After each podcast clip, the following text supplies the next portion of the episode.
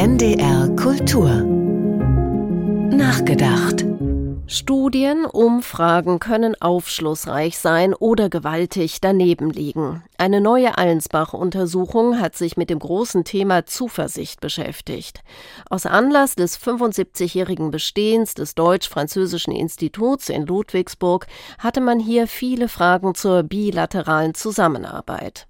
Während die Deutschen in der ihnen eigenen Art eher miesepetrig zweifelnd in die Zukunft schauen, sich fragen, ob ihr Land wohl weiterhin wirtschaftlich unangefochtener Player im internationalen Wettbewerb bleiben kann, sind die französischen Nachbarn laut Untersuchung zuversichtlich. Frankreich, digital fit, ist bereit für Transformationspläne und insgesamt mit einer gelasseneren Mentalität ausgestattet. Fern von theoretischen Umfragen die Bilder vor noch wenigen Tagen. Ausschreitungen, Unruhen auf den Straßen von Paris, Lyon oder Marseille, angezündete Autos, geplünderte Geschäfte, zornige und wütende Gesichter. Wie fing das alles an? Die Geschichte ist ungut, egal wie man sie dreht und wendet. Da rast ein Auto durch einen Vorort von Paris, die Polizei schießt, der 17-jährige Fahrer stirbt. Gewalt eskaliert, nicht nur in Paris, im ganzen Land. Bürgermeister werden bedroht, fürchten um ihr Leben und das ihrer Familien. Macron, zum Staatsbesuch in Deutschland erwartet, sagt seine Reise ab. Der Ernst der Lage erst angekommen. Inzwischen haben sich die Unruhen weitgehend beruhigt, Gott sei Dank. Die Nachwehen aber sind spürbar, die Schäden sichtbar, die Politik bilanziert, betreibt Ursachenforschung. Da können Umfragen noch so von Zuversicht schwärmen.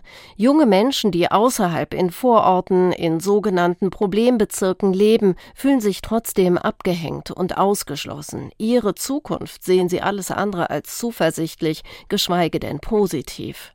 Es sind die feinen Unterschiede einer Gesellschaft, denen der französische Kultursoziologe Pierre Bourdieu schon in seinem gleichnamigen Hauptwerk Ende der 1970er Jahre auf den Grund gegangen ist. Weil er während seines Militärdienstes in Algerien stationiert war, bekam er ein Gefühl für das Land, für die Sprache, die Kultur, die Menschen und ihren Alltag. Immer wieder zog es ihn auch später für seine Forschungen dorthin, nicht zuletzt, weil er verstehen wollte, wie die Probleme der Einwanderer in Frankreich, Kolonialismus inklusive, zu analysieren sind. Bourdieu entwickelt seine Sozialkritik und Theorie über Stil und Geschmack mit bitterem, ernüchterndem Ergebnis. Allen Hoffnungen auf einen sogenannten philosophisch erdachten Neuanfang schiebt er einen Riegel vor.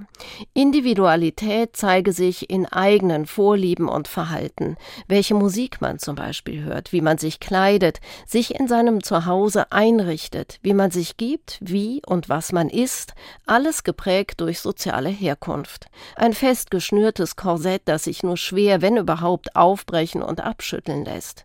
Pierre Bourdieu sah die starren Beharrungskräfte, die sich erst recht auswirkten in Vorstädten, in Trabantenbauten, in den Banlieues.